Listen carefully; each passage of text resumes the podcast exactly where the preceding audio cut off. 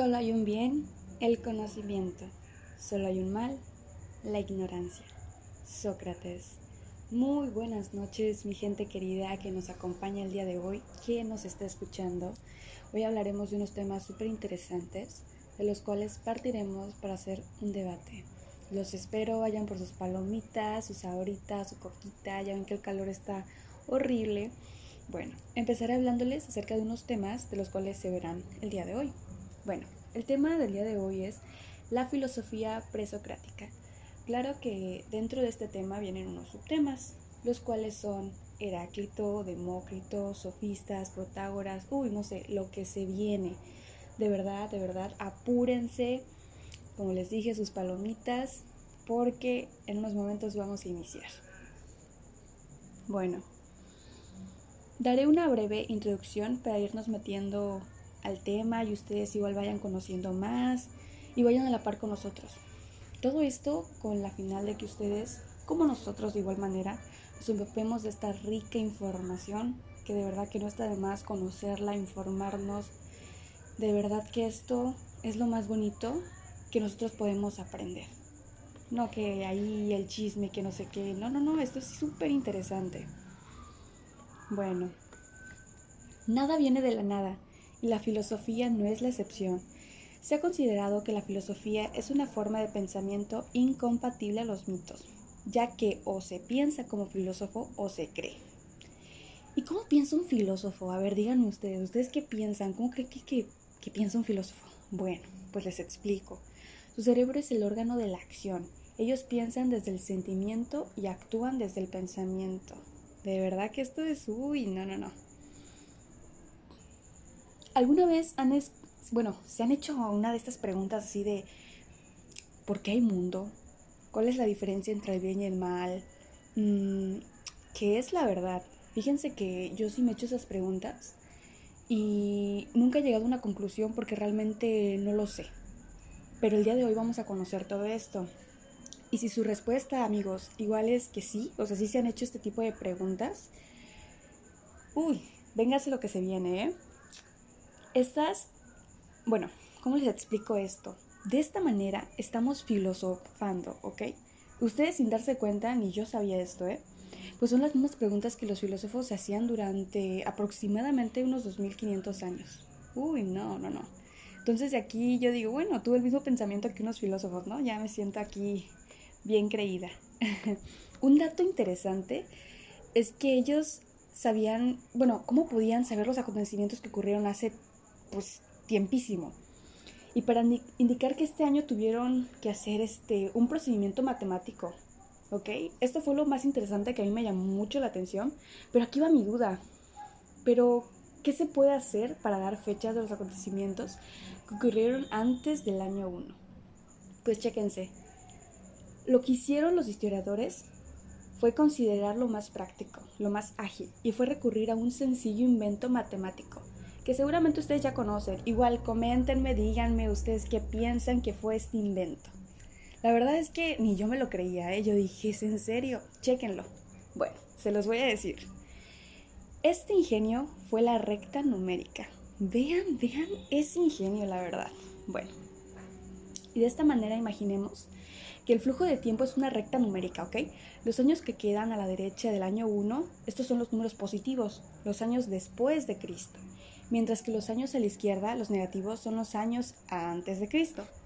Bueno, esto significa que en cuanto mayor sea el número de estos años, más alejado está del tiempo del año 1. Por decirlo así, el año 400 antes de Cristo es anterior al año 200. Wow, ¿eh? Bueno, ya que estamos aquí en el tema y en el chisme y todo esto, ¿se acuerdan ustedes cuáles son las áreas de la filosofía?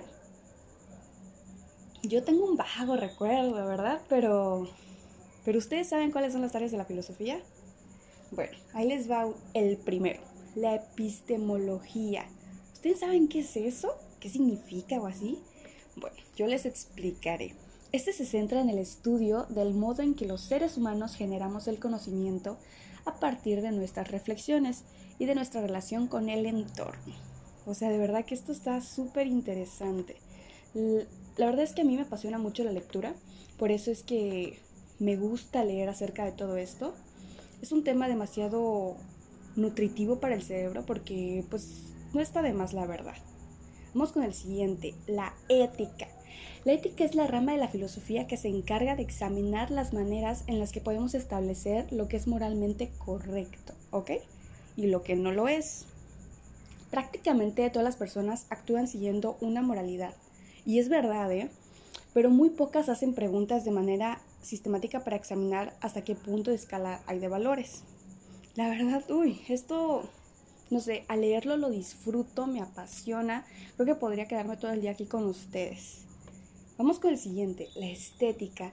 Esta es la rama de la filosofía que se centra en el estudio de la percepción de la belleza. Uy, no. Dentro y fuera de las formas de expresión del arte. Qué genial, de verdad. Filosofía política, discúlpenme. Los pensadores didácticos decían que esta es una tradición que se dedicaban a pensar e investigar sobre los conceptos de la lógica que hay detrás de las ideologías políticas.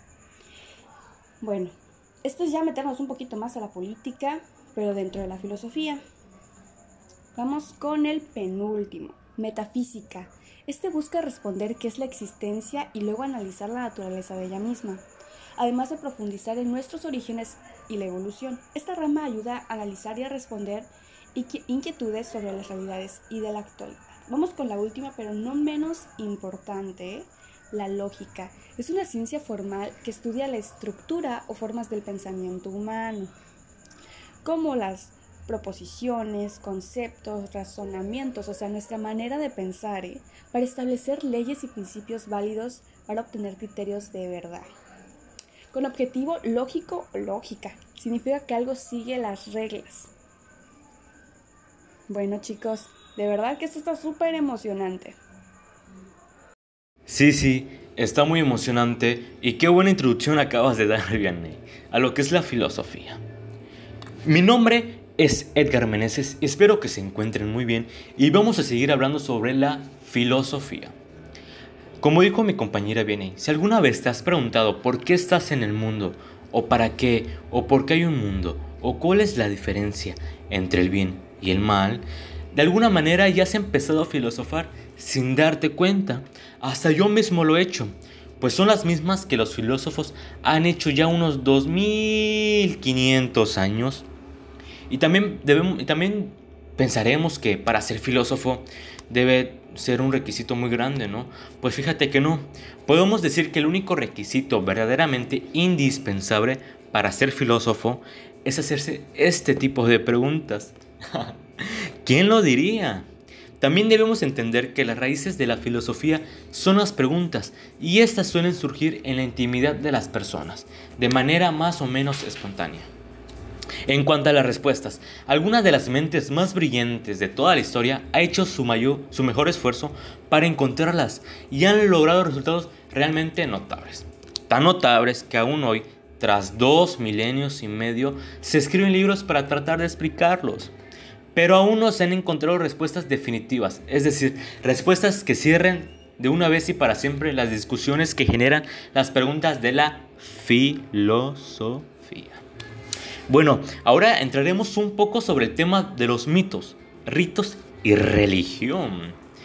Todos debemos saber que, actuamos de acuerdo con, e, con nuestras creencias. Los mitos fueron las primeras creencias del ser humano, su primer instrumento para interpretar al mundo. ¿Quién lo diría?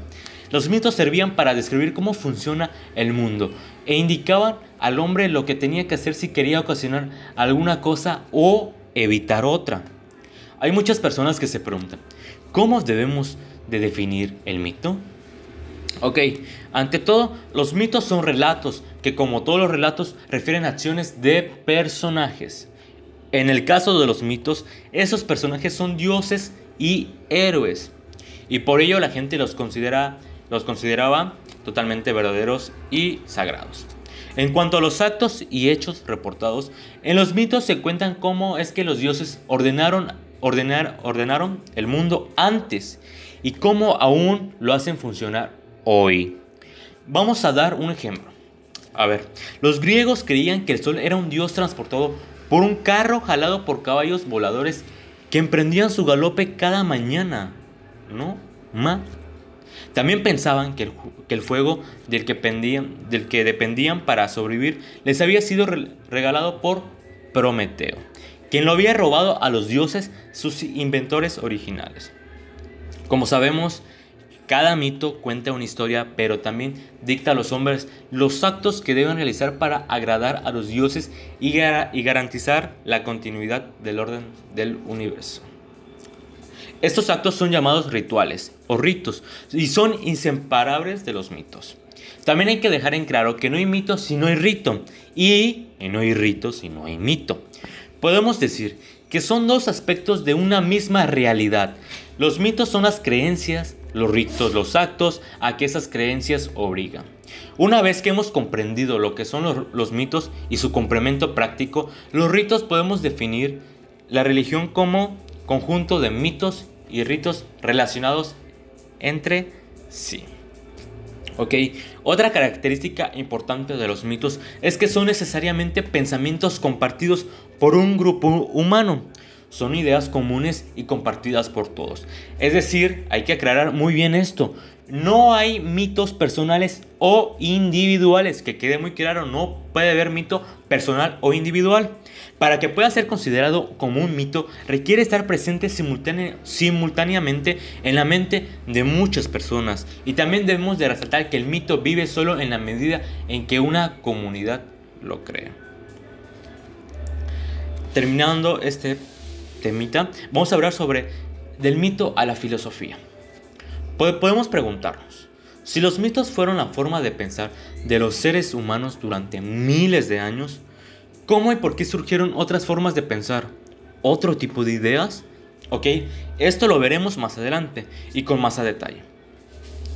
Es aquí donde aparecieron los primeros, los primeros filósofos en Grecia, hacia principios del siglo V Cristo, en ciudades como Mileto, Éfeso y Atenas, que son por lo que se han, que según yo, por lo que sé, han sido habitadas por humanos desde el año 10.000 antes de Cristo aproximadamente. Ay, como la ves. Aquí nos formulamos otra pregunta. ¿Cómo fue en un momento dado de la historia de los mitos, tras dominar las mentes de los seres humanos por milenios, dejaron de ser la única forma de pensamiento y vieron aparecer enfrente así otra forma de pensar, la de los filósofos. Ok, para aclarar esto, esto no fue un cambio que ocurriera de la noche a la mañana. Creo que estamos de acuerdo en algo, es que nada viene de la nada y tampoco la filosofía. Fue elaborada a partir de los mitos, aunque después se opondría, firmemente a ellos. Durante siglos, no sin razón, se ha considerado que la filosofía es una forma de pensamiento incompatible con los mitos. Y es aquí donde pues o se piensa como filósofo o se cree en mitos. Es algo muy confuso, pero es imposible hacer las dos cosas al mismo tiempo. La filosofía es ante todo pensamientos y es innegable que las primeras formas de los pensamientos fueron los mitos. Esto significa que en algún momento y de algún modo alguien, quizás sin darse cuenta de lo que hacía, tomó algunos elementos básicos de los, de los mitos y construyó con ellos la filosofía. Algunos de los mitos más importantes son los que cuentan la creación del mundo. En, el lenguaje mítico hay que entender que mundo es la realidad tal como el hombre lo percibe, ordenada y con cambios cíclicos. Por ejemplo, la noche siempre sigue al día y viceversa, pero los mitos nos cuentan que esto no ha sido así y nos advierten que nada garantiza que lo, que lo sea para siempre. Según ellos, el mundo ordenado y regular que habitamos fue creado por los dioses a partir del del caos. El tránsito del pensamiento mítico al filosófico se produjo gradualmente. Más aún, los inicios de la filosofía fueron posibles gracias a, a la perspectiva básica de los mitos. Ahora sí, esto es así. Debemos preguntarnos, ¿en qué se parecía y en qué se diferenciaba del pensamiento mítico al el pensamiento de los primeros filósofos? Pues digamos que los primeros filósofos conservaros del pensamiento mítico. La idea básica de que el mundo ordenado en, en, que vivían había emergido a partir del boom, del caos. Pero se distanciaron de él al sostener que el orden no se había originado por la decisión de dioses desaparecidos a los hombres, sino por la acción de lo que llamaron fuerzas en oposición, lo húmedo y lo seco, lo caliente y lo frío. También hay que insistir que, en que la filosofía nunca desplazó definitivamente a los mitos en la mente de la gran mayoría de las personas.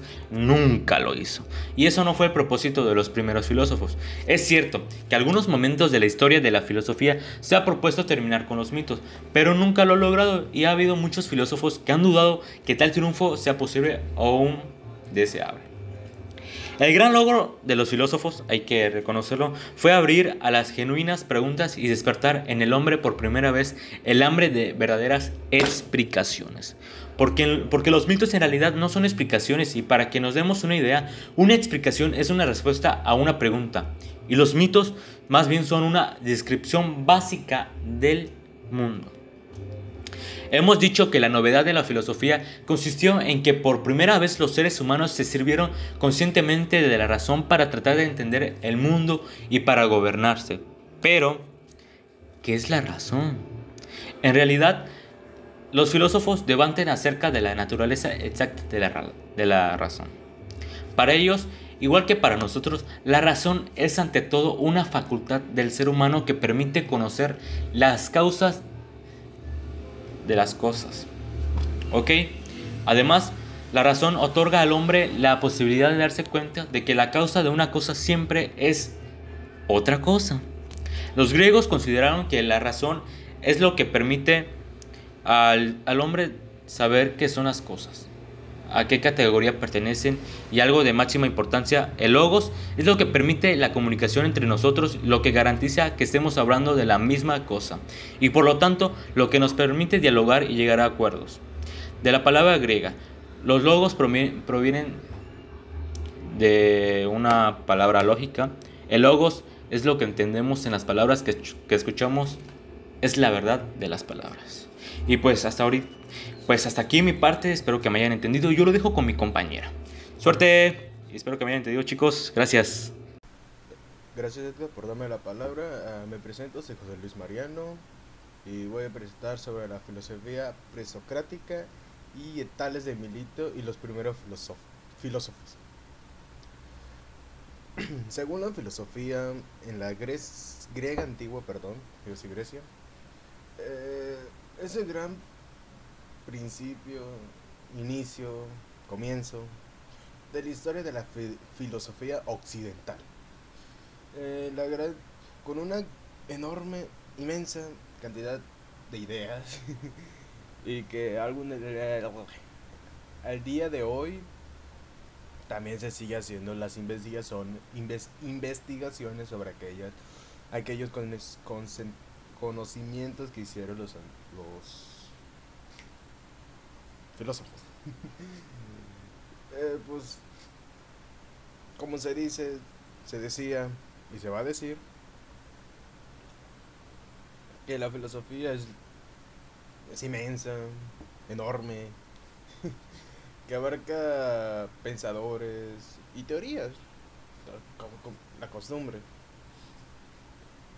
Y como son y como nos acostumbramos a dividir todo por etapas, Así se hizo para poder estudiarlas bien.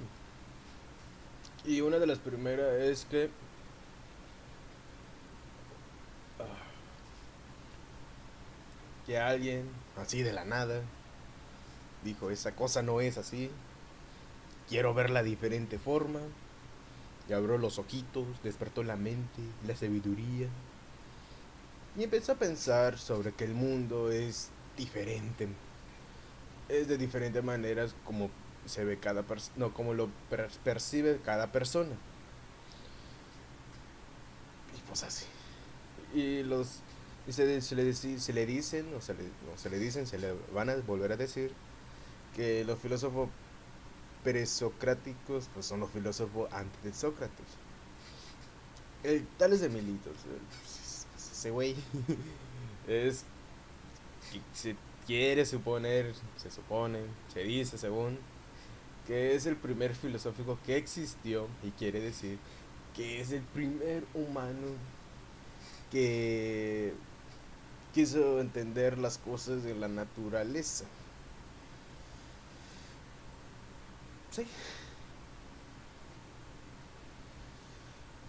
Ay, que ese, ese Tales de Milito falleció en 1545 a.C. a la edad de 78 años. Ese tal tal es ese güey. Se interesaba sobre la astronomía y las matemáticas. Luego, te dice que también le interesó, le inter... sí, le interesó sobre el comercio, el comercio, la política y la navegación. Perdón.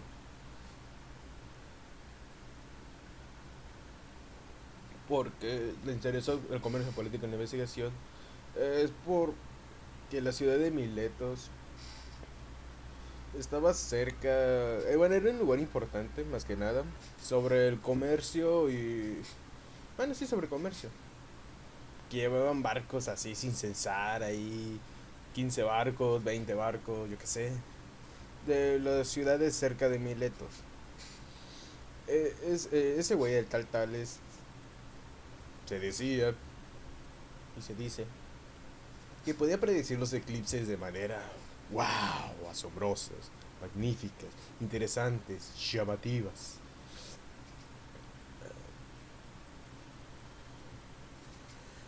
A los ciudadanos, bueno, sí, le asombraba a los ciudadanos más que nada.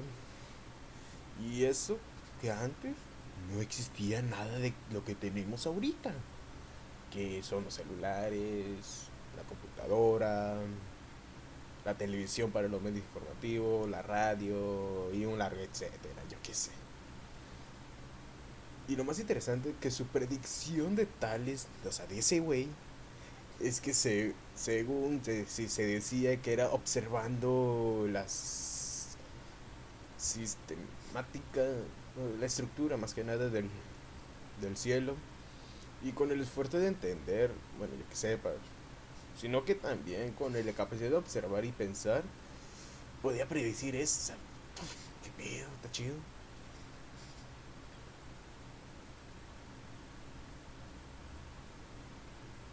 Ah, sí. Perdón. Ese tal tal según cre pensó e idealizó que, que ay, ¿cómo se llama? No, pensó idealizó que en la existencia de la materia, en la existencia en sí de la vida y todo eso. Que cada cosa, cada producto, o sea, tiene eso. Pensó que esa, esa pequeña cosita era el agua.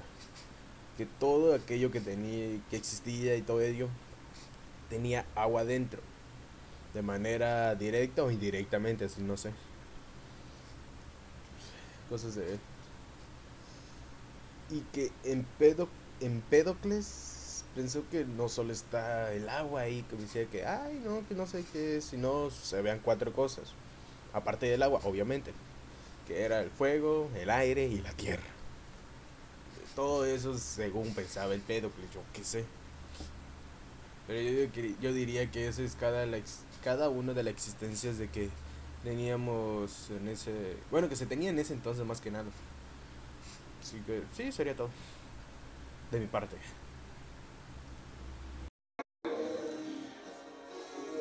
Hola, buenas noches. Mi nombre es Sayuri Maribel Mondragón Ríos. Y yo les abarcaré tres temas. El primero será Heráclito y Demócrito. El segundo son los sofistas y protagoras. Y el tercero de los filósofos Sócrates, Platón y Aristóteles. Ok, iniciaré con Heráclito y Demócrito. Para Heráclito, los sentimientos nos engañan y nada de lo que percibimos a través de ello es. Heráclito es considerado como el rival intelectual de Parmides, reconocido por su poesía creía que el mundo estaba regido de acuerdo con lo que denominó logos. Él se dio a reconocer por las obras conocido como el Oscuro de, de Efeso debido a la naturaleza de su filosofía. Demócrito es conocido por su filosofía. Presócrata dedicó, él dedicó toda su vida a la búsqueda de una solución de cambio de Parmides, también conocida por invertir el tiempo al átomo.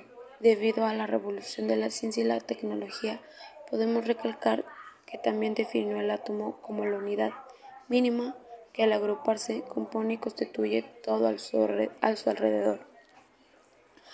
Podemos recalcar que también fue reconocido por ser un maestro en la matemática y la astronomía.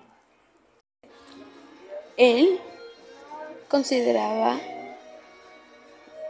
que el universo está constituido por átomos y vida. Es considerado, más bien su ciencia es considerada como la ciencia moderna. Ok, aquí podemos recalcar que Heráclito era el defensor el, oscuro y él inicia una polémica al afirmar que todo se mueve y todo cambia. Tampoco la persona es la misma, ya que el ser está cambiando todo el tiempo, él decía. Con base a esto se elimina toda la posibilidad de, del conocimiento, él decía también. Para Parmides, el cambiar, moverse es pasar de ser a no ser o de no ser a ser y esto no es posible. Para Parmides el mundo no ha surgido de la nada, sino siempre ha existido. El, para él el conocimiento tampoco existe, porque el ser no tiene partes. Ok, entonces ahora pasaré a hablar de, los sofistas y los protagoras, conocidos por enseñar la sabiduría y las virtudes, pero también fueron reconocidos porque fueron los primeros en cobrar dinero por enseñar sus, cualidades. También es fácil identificarlos porque ellos ponen mucha atención en los problemas de los seres humanos. Los protagoras son los defensores del conocimiento y los valores. Ellos exponían que no existían las verdades, ni absolutas, objetivas y universales, sino las cosas son como tal y como son, percibidas por cada uno de nosotros. Ellos defendían el relativismo y el convencionalismo de las normas, costumbres y creencias del hombre. Se desarrollaron las en base a eso se desarrollan las leyes sociales y las naturales, oponiendo así a la sociedad a la, a la naturaleza. Ok, ahora hablaré de Sócrates, Platón y Aristóteles. Sócrates es, el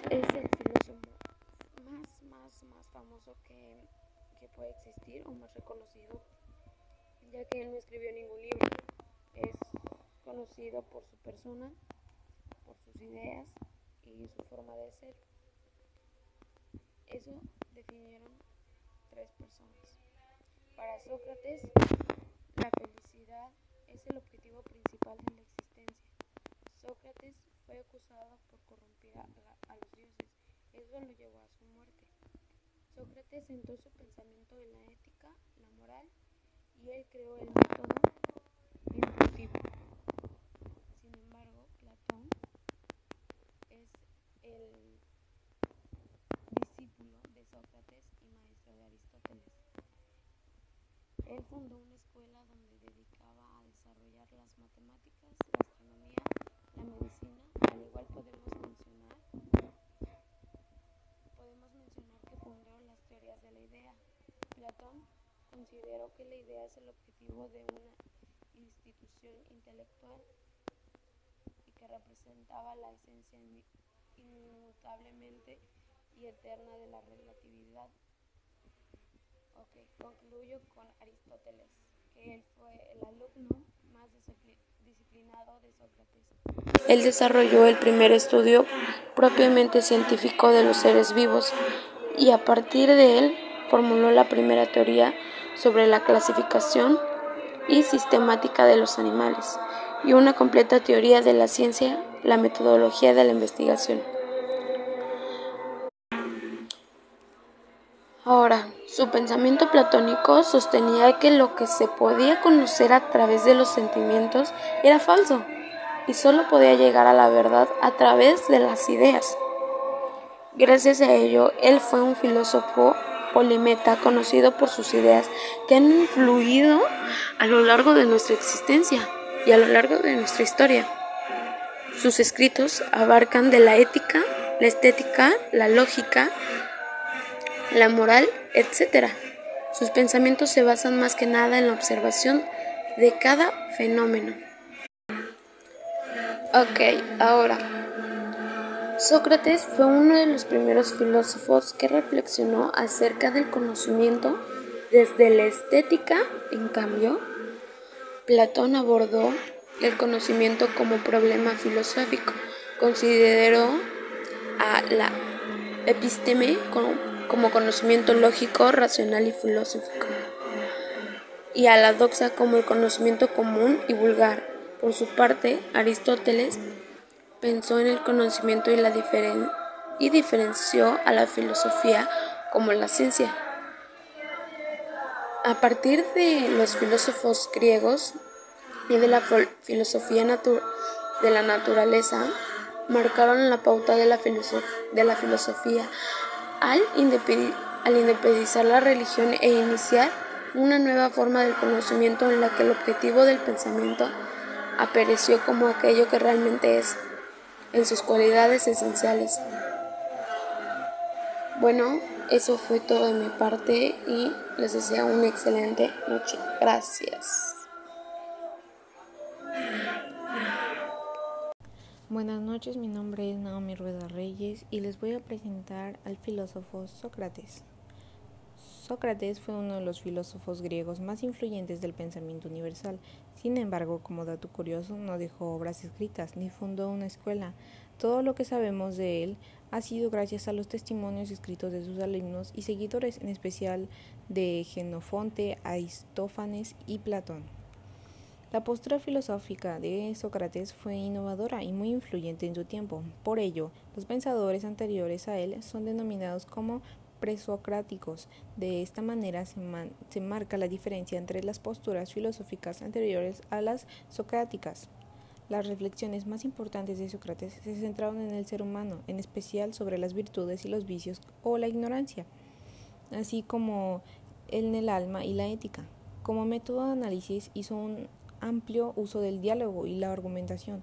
En este sentido, Sócrates pasó la mayor parte de su tiempo iniciando los diálogos y discusiones en diversos espacios públicos y discusiones en diversos, ya que para él los diálogos tenían mayor alcance de discusión que los textos. Fue maestro de Platón, quien posteriormente tuvo por discípulo a Aristóteles. De allí que su postura filosófica se diera a conocer mucho más allá de su muerte estos tres filósofos griegos han sido los representantes más importantes de la filosofía de la antigua Grecia y del pensamiento occidental.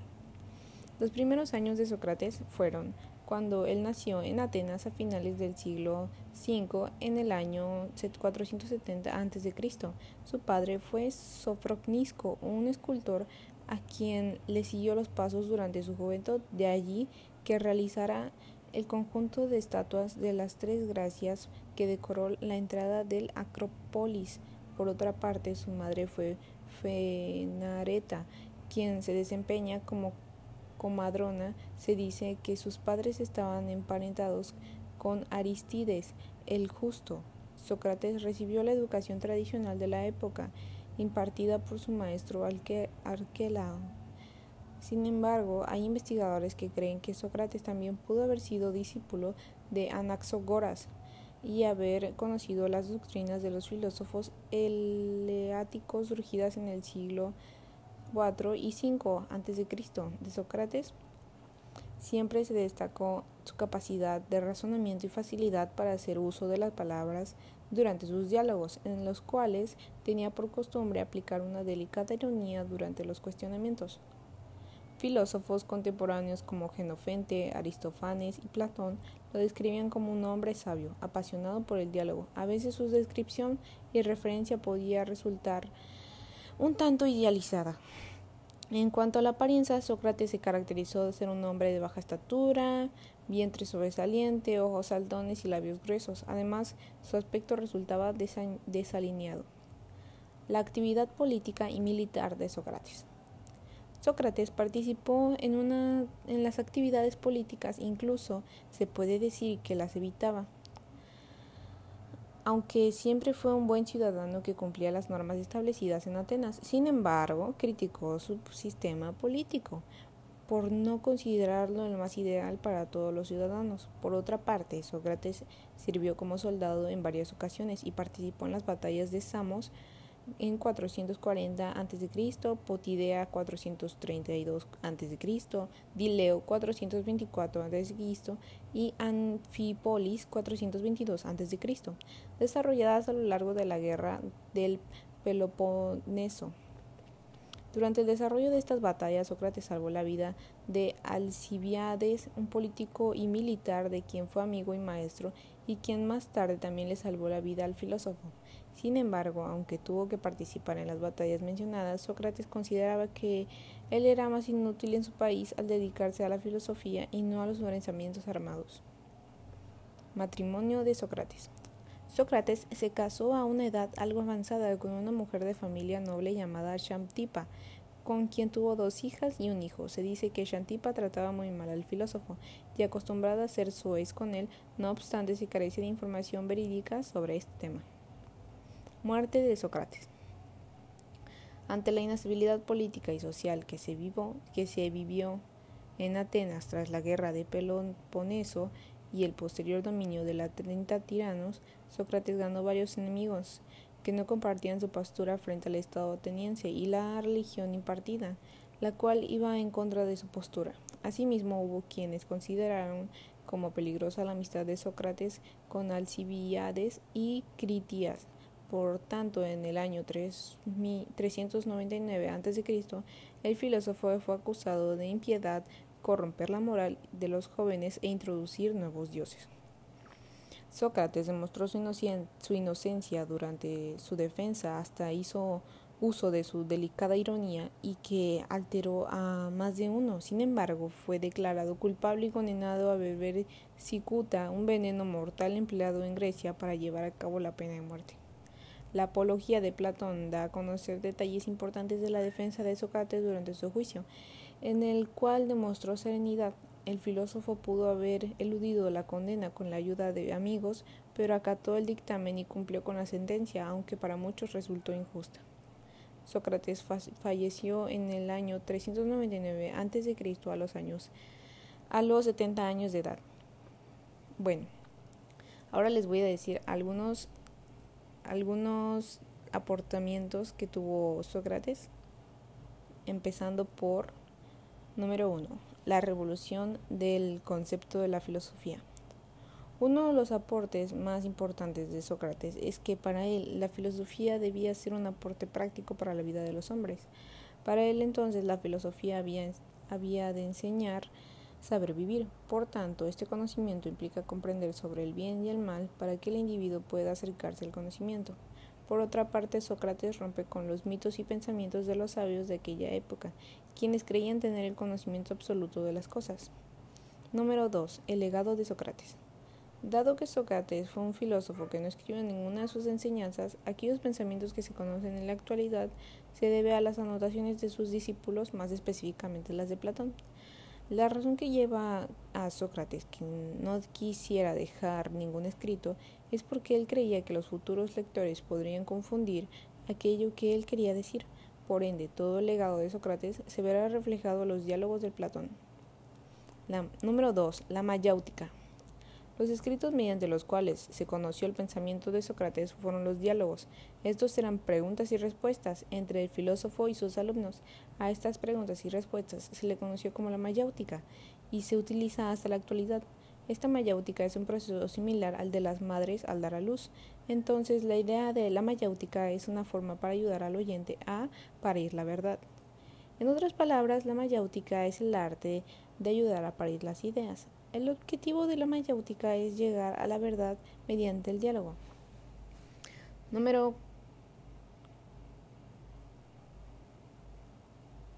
Número 4. La ironía y la refutación. Tanto la ironía como la refutación son pasos necesarios por los que se debe atravesar en todo diálogo para alcanzar la verdad. La ironía es la forma de fingir ignorancia respecto de un conocimiento o temática. La refutación es, por lo contrario, la demostración de la contradicción del pensamiento de la persona. Es a través de la refutación que queda en evidencia la propia ignorancia de la persona. Número 5. La duda. Sócrates duda de todo, incluso de aquellos a quienes se les consideraba sabios desde la época. Su amigo y sabio Querofente fue hasta el oráculo de Delfos y le preguntó a este si había alguien más sabio que Sócrates. La pitonisa del oráculo le respondió que no, que no existía nadie más sabio en, en todo Atenas. No obstante, Sócrates dudó del oráculo. La diferencia entre los sabios de la época y Sócrates es que los sabios se creían sabios absolutos con un conocimiento absoluto, mientras que Sócrates podía ver sabiduría, pero también su ignorancia. De allí su famosa frase, solo sé que no sé nada. Número 6. El concepto del bien y del mal. Para Sócrates, los vicios son expresiones de la ignorancia. Por otra parte, toda virtud es conocimiento. Para este filósofo es fundamental el conocimiento, puesto que es mediante este que se le accede a la verdad y para él toda persona que posea conocimiento actuará bien. en otras palabras, para Sócrates, aquellos que actúan mal lo hacen por ignorancia y no por maldad. El ser humano es bueno por naturaleza, solo que actúa con maldad por desconocimiento de la verdad. Número 7. La palabra y la escritura. Sócrates realizó todas sus exposiciones o clases en sitios públicos y lo hace de forma oral. Eso lo hace porque para él la discusión tiene más fuerza en el terreno de la oralidad en relación a la palabra escrita. Por otra parte, es de comprender que aquella época casi la totalidad del pueblo ateniense no sabía leer, por ende, para él la palabra se, que se conformará como un medio de comunicación de, radical importancia para llegar al conocimiento de la verdad. Número 8. El conocimiento y la sabiduría. Para este pensador ateniense, el conocimiento no se limita a la acumulación del mismo, sino que, es que conocimiento es, en parte, aquello que el sujeto trae consigo y que partiendo de este conocimiento, éste puede ir sumando nuevos conocimientos. Pero por otra parte, para Sócrates, el conocimiento debe cumplir y ayudar en funciones prácticas, si no es un conocimiento inerte. Número 9. El método de Sócrates. El método, que Sócrates utilizaba era el dialecto. Este método lo abordaba de la siguiente forma. Luego de una exposición, él analizaba las preguntas y las respuestas. Esto lo aleja de los otros sabios pensadores de su época. Rompe allí las posturas objetivas y relativas al respecto. Se opone al relativismo de los pensadores de esta época con la, con la dialéctica. De este modo logra una unidad entre pensamiento y acción, es decir, entre teoría y la práctica o conducta. Número 10 y último, oposición a los sabios de la época. Su pensamiento crítico le llevó a la oposición de los sabios de aquel entonces. Esto hizo que Sócrates se hiciera de varios enemigos. Uno de los grandes temas mediante los cuales Sócrates se gana muchos enemigos en su pensamiento religioso es su pensamiento religioso. Se le acusó en el año 399 a.C. de introducir nuevos dioses y de corromper la moral de la juventud, aunque él negó que esta acusación fue sentenciado a muerte murió a los 70 años en el año 399 a.C. como resultado de un juicio que le acusaría, que le acusaría condenándolo a, con la pena de muerte. Bueno, como conclusión de mi parte, yo pienso que Sócrates fue un filósofo demasiado importante, como lo, como lo estoy exponiendo, todas sus aportaciones, su vida, y que realmente su causa de muerte fue completamente injusta por el simple hecho de no tener, no querer estar con, el mismo pensamiento mediocre que le tenían los demás filósofos, pues fue penado a muerte. Y eso sería todo de mi parte. Gracias. Ahora sí, a lo que hemos estado esperando. Este debate ha llegado. Vamos con la primera pregunta. ¿Por qué creen que Galileo fue el padre de la ciencia? ¿Están de acuerdo con él? ¿No están de acuerdo? ¿Por qué? están en todo su derecho de debatir, de decirme si sí, estoy de acuerdo, no, no estoy de acuerdo, por esto y por esto. Ustedes díganme. Uh, sí, estoy de acuerdo a la pregunta, ya que era uno de los grandes, inmensos pensadores, como tanto como el pintor, en física, en su astrología, en los, en los grandes experimentos que se hacían, haciendo que hasta el día de hoy, ya casi pasando cinco largos siglos de su existencia, se pueda hablar así libremente sobre todos sus descubrimientos y sobre todo en la física gracias a sus fórmulas y leyes que, que él hizo.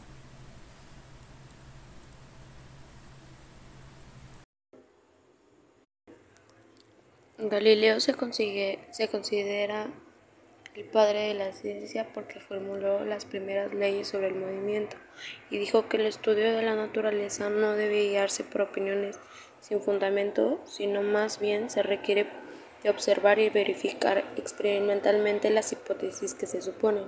Estoy de acuerdo, ya que más que nada todo se basa en el observar cada cosa y razonar para tener ciertas especificaciones. Yo estoy completamente de acuerdo que Galileo se considera el padre de la ciencia por el simple hecho de que él descubrió y formuló las primeras leyes sobre el movimiento. Entonces sí, estoy completamente de acuerdo. Segunda pregunta. ¿Qué filósofo dijo que hay una materia pequeña que se llama átomo e introdujo el concepto de espacio? ¿Qué piensan sobre esto? Acerca de su invento. Eh, de la pregunta 2 fue el gran y magnífico filósofo Demócrito. Y sobre lo que pienso que fue una de las mejores cosas que pueda haber pasado a la ciencia, ya que se puede decir que gracias a ello se descubrieron muchas cosas o se o, perdón, o también pudo pudo hacer énfasis en la. Ay, la. ¿Cómo se, llama? se.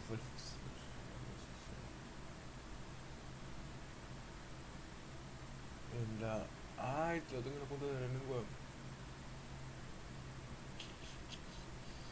En la medicina. Sí. Ya que, estuvo, ya que tuvo un gran impacto a lo diminuto que era y a su gran descubrimiento, pudo que más interesaran en ello, haciendo que, que la medicina sea ya importante para su gran descubrimiento. Y Demócrito es el, el, el filósofo que definió el átomo como la unidad mínima que al agruparse compone y constituye todo lo de su alrededor. Bueno, eh, yo pienso que es Leucipo de Mileto y que pues básicamente yo pienso que probablemente su teoría no sea de él, que él nunca existió y que fue un invento de Demócrito para ganar prestigio. Pero se demostró que Aristóteles dio una explicación clara e inteligible de la forma en que surgió la teoría del Leucipo. Entonces, yo digo que fue el Leucipo de Mileto. Bueno, ha llegado el fin de este debate, de este postcat. Espero y de verdad haya sido de su agrado. Nos vemos con toda la actitud y espero les haya brindado mucha información. Bueno, gente querida, esto es todo. Muchas gracias por todo. Hasta luego.